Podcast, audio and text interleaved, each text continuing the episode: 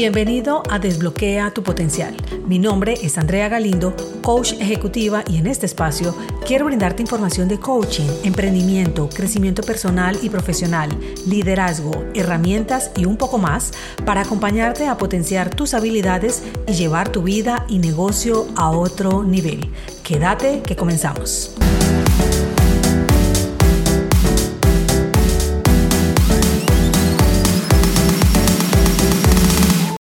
Quiero que hoy tú y yo aclaremos lo que sí y lo que no es un líder, pues por varios años creí no ser líder siéndolo, tenía varias confusiones. Eso también puede ayudarte a ti para que aclares tus conceptos e identificar si hoy eres líder y qué te falta para fortalecer y si no lo eres y busca hacerlo, tendrás claridad sobre los puntos más relevantes que debes tener en cuenta. Empezaré por lo que no es un líder.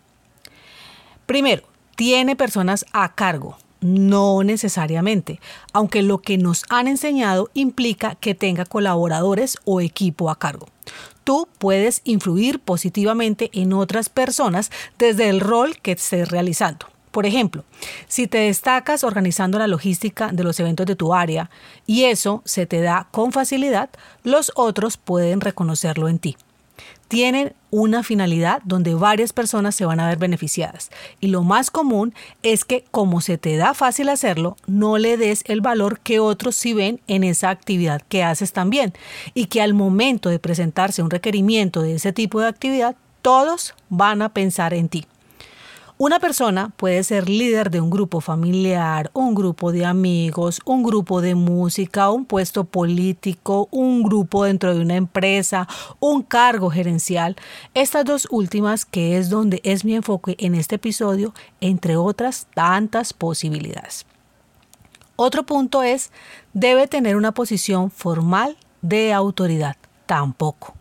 Este punto está unido con el anterior, pues si desde la posición en la que estás tienes la capacidad de influir generosamente en otros y que juntos logren una meta en común, eres un líder. No es requerido que seas el director de, gerente de, es irrelevante el cargo para hacerlo. Diferente que dentro de tus retos sea conseguir X cargo, más que creer que no serás líder hasta conseguirlo. Otro punto, el número 3, intimida o genera miedo para llevar a cabo sus objetivos.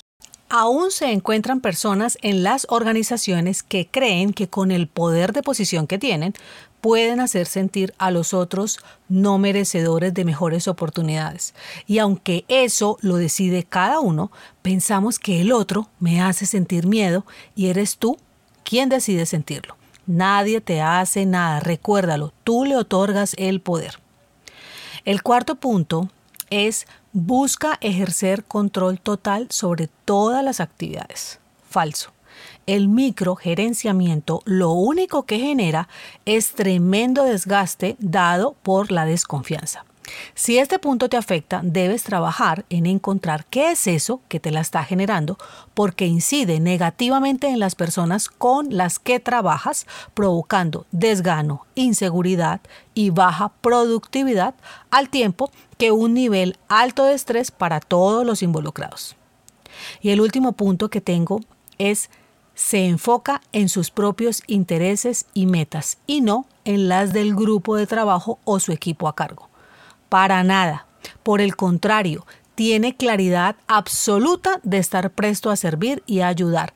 Sabe la importancia del impacto que los resultados pueden generar a todo el grupo de trabajo y está buscando siempre trabajar en conseguir los objetivos que favorezcan a todos.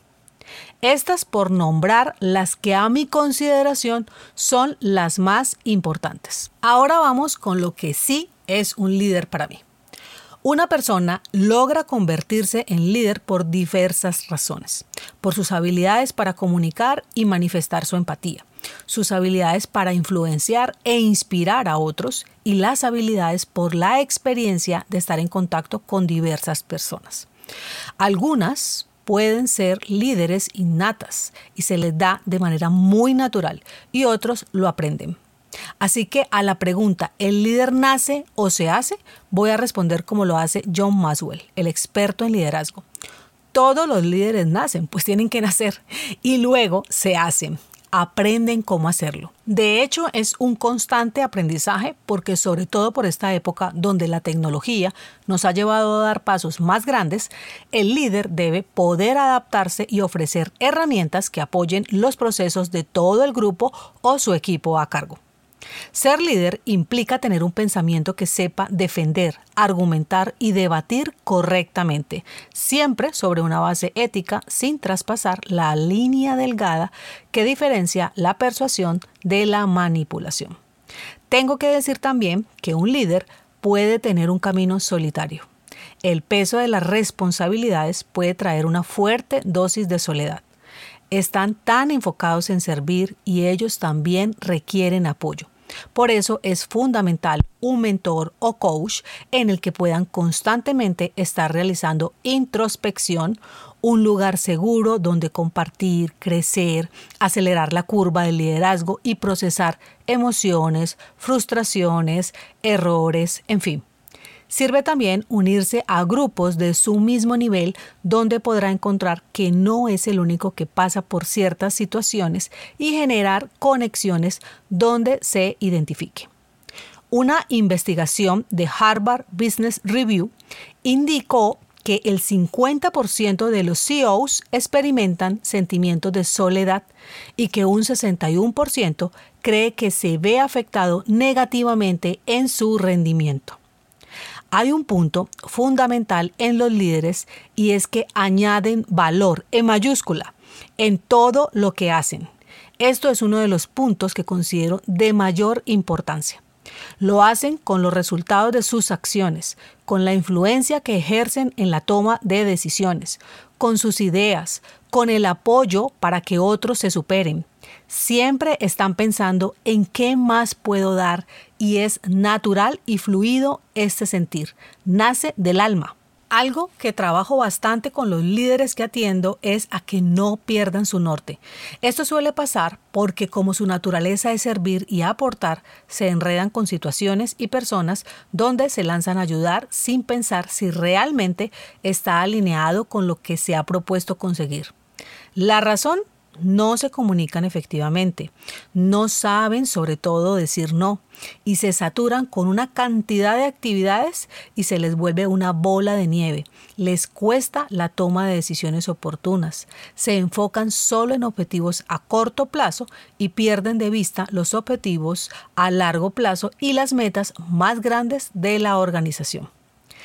El año pasado atendí un gerente que tenía un cargo en el área de ventas y me gusta ingresar a la página web de la empresa, si la tiene, a revisar cuál es la promesa que le hacen a sus clientes.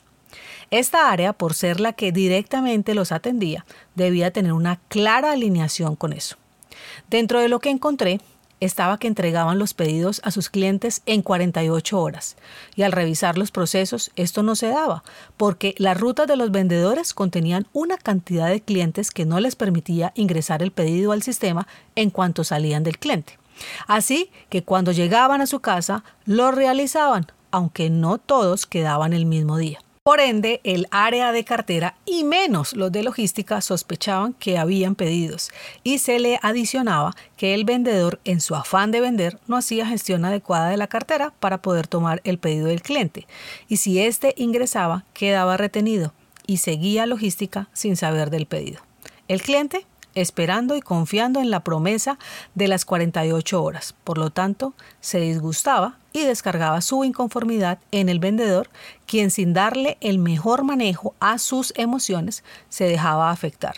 Su cuota de ventas se comprometía y los resultados para este gerente no se daban entrando su gestión en tela de juicio. Era toda una cadena que recaía en este gerente que se encontraba en un ciclo donde no veía la salida porque cuando la presión de sus líderes se hace continuada y repetitiva, a varios les genera un bloqueo que no les permite ahondar más y se centran solo en la parte visible del iceberg. Fue un trabajo de meses revisando todo a profundidad para encontrar alternativas y hacer ajustes en los procesos, comenzando con el desbloqueo de la mentalidad del gerente para poder que ganara de nuevo confianza y pudiera tener claridad en la toma de varias decisiones que le permitiera alineación total con los objetivos de la empresa. Estos casos de la vida real me gusta traértelos porque sirven para ejemplificar y esclarecer lo que se puede trabajar en estos procesos que para este caso trabajamos una parte con coaching ejecutivo y el otro con mentoría. Si estás requiriendo un fortalecimiento de tus habilidades y competencias de liderazgo, puedo acompañarte. Contáctame en www.conectacg.com y revisamos tu caso.